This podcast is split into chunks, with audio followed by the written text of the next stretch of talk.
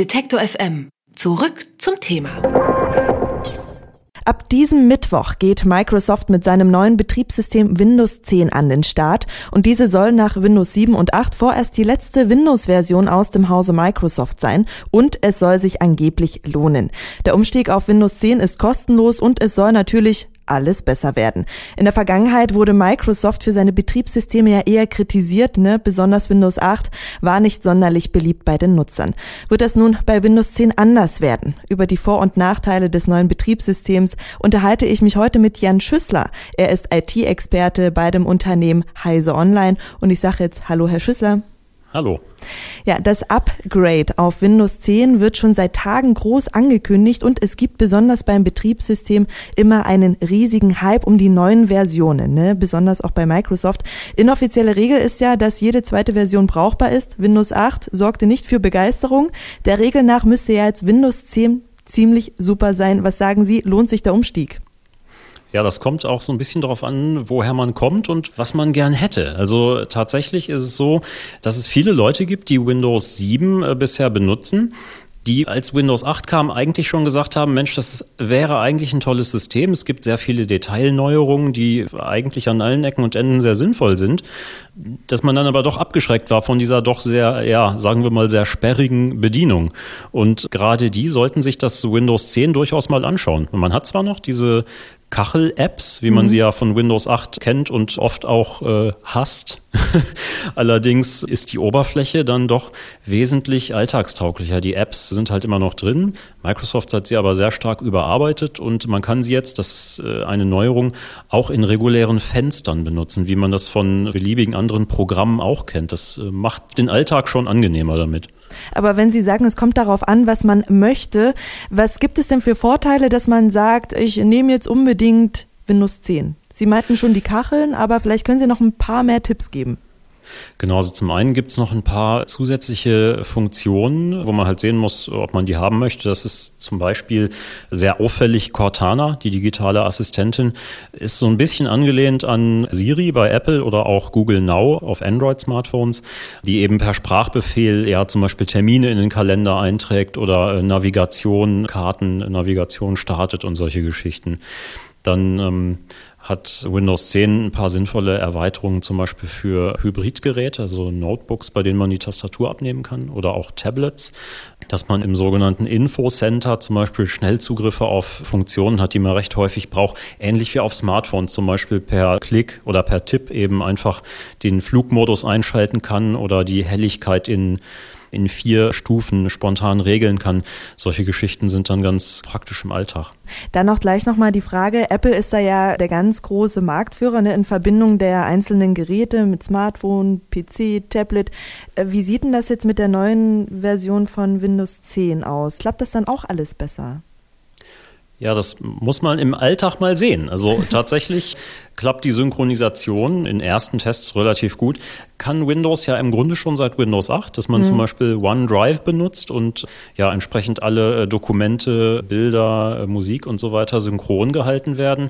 Haben natürlich nicht viele Leute genutzt. Mit Windows 10 muss man mal gucken, ob es besser angenommen wird. Eine Voraussetzung ist natürlich, dass man Windows 10 mit einem Microsoft-Benutzerkonto verwendet, mit dem man sich ja so online einloggt. Das vermeiden mit Windows 8 doch sehr viele Anwender. Und das ist eben zu erwarten, ob Windows 10 da mehr Anwender überzeugen kann, dann auch das Online-Konto zu verwenden. Dann gleich nochmal die Frage, was war denn jetzt alles so ein bisschen blöd an Windows 8? Naja, das lästigste war vor allem, dass man zwei im Grunde getrennte Benutzeroberflächen hatte. Also man hatte einerseits diesen klassischen Desktop, wie man ihn von Windows 7 kennt, aber andererseits die neue ja, Kacheloberfläche und eben kein Startmenü mehr vorhanden war, sondern nur noch diese große äh, mhm. Startseite, die eher auf Tablets optimiert war. Und ja, das will Microsoft eben beheben mit Windows 10 und sagt auch, spricht ausdrücklich Windows 7 Anwender an damit und sagt, hey, das Startmenü ist zurück. Ja, es sieht natürlich trotzdem anders aus, von daher bleibt es ein bisschen Geschmackssache, aber der Weg scheint auf jeden Fall ein richtiger zu sein. Man hat also nicht mehr zwei getrennte Bedienoberflächen, sondern mehr eine einzige Bedienoberfläche, die sich dynamisch anpasst an die äh, gerade bestehenden Verhältnisse. Also wenn man jetzt vom Notebook zum Beispiel die Tastatur und ja, den, den Unterteil abklemmt, wenn man so ein Gerät hat, schaltet das System auf Wunsch in einen Tablet-Modus, das also dann einer Windows 8 Darstellung in etwa entspricht. Also alle Apps werden maximiert. Man hat eine große maximierte Startseite. Die Icons werden alle ein bisschen auseinandergerückt, dass man sie mit den Fingern besser treffen kann und so. Das sind so ein paar Detailänderungen, eben zu sagen, wir haben eine, eine Oberfläche, die mhm. sich den Gegebenheiten anpasst und eben nicht mehr zwei starre Konzepte nebeneinander. Ach, das klingt eigentlich nach ganz netten Schnulli, muss ich jetzt mal so sagen. Jetzt natürlich die Frage, wenn ich mich dazu entscheide, Windows 10 zu nutzen, was sollte ich vielleicht beachten und welche Tipps und Tricks gibt es, wenn ich das Ganze installiere? Ja, der Tipp ist auf jeden Fall zurzeit noch mit dem Upgrade ein kleines bisschen zu warten. Ich kann durchaus verstehen, dass es in den Fingern juckt, wenn man das kostenlose Upgrade von Windows 7 oder 8.1 gerade reserviert hat und man die Meldung bekommt, dass es jetzt auch wirklich zur Installation bereitsteht und man loslegen kann, ist schon reizvoll. Allerdings gab es in den letzten Tagen der Testphase durchaus auch ein paar sehr, sehr lästige Fehler. Die lagen nicht unbedingt an Windows 10 als reinem Betriebssystem. Also es läuft schon soweit recht stabil. Microsoft geht aber dazu über, sehr vielen Benutzern die Windows-Updates zwangsweise reinzudrücken. Und hm. dabei in der Standardeinstellung auch Treiber.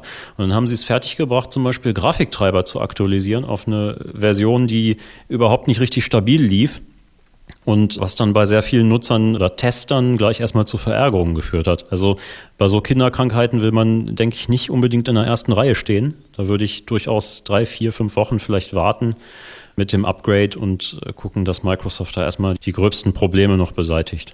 Okay, und dann wagen wir noch einen Blick in die Zukunft und die Frage ist dann, lohnt sich denn eigentlich für Microsoft noch das Geschäft mit den Betriebssystemen für die PCs in Zeiten, wo Smartphone und Tablets ja ganz schön den Markt dominieren? Ja, das muss man sehen. Sie versuchen ja, ein Standbein zu vergrößern, nämlich den Verkauf von Apps und Multimedia-Inhalten, also Filme, Serien, Musik und so weiter. Gut, das gibt's ja bisher schon auf Xbox und so weiter. Nur so gesehen ist das kostenlose Upgrade auch eine Investition in die Zukunft.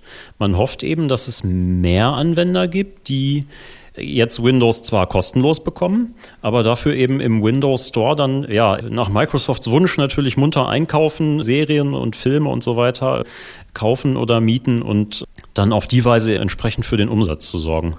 Das neue Betriebssystem Windows 10, das wird heute auf die Anwender losgelassen, welche Vor- und Nachteile es mit sich bringt und dass man vielleicht noch mit dem Upgrade ein bisschen warten sollte. Darüber habe ich mit Jan Schüssler von Heise Online gesprochen und ich sage vielen lieben Dank für die Tipps. Kein Problem. Alle Beiträge, Reportagen und Interviews können Sie jederzeit nachhören im Netz auf detektor.fm.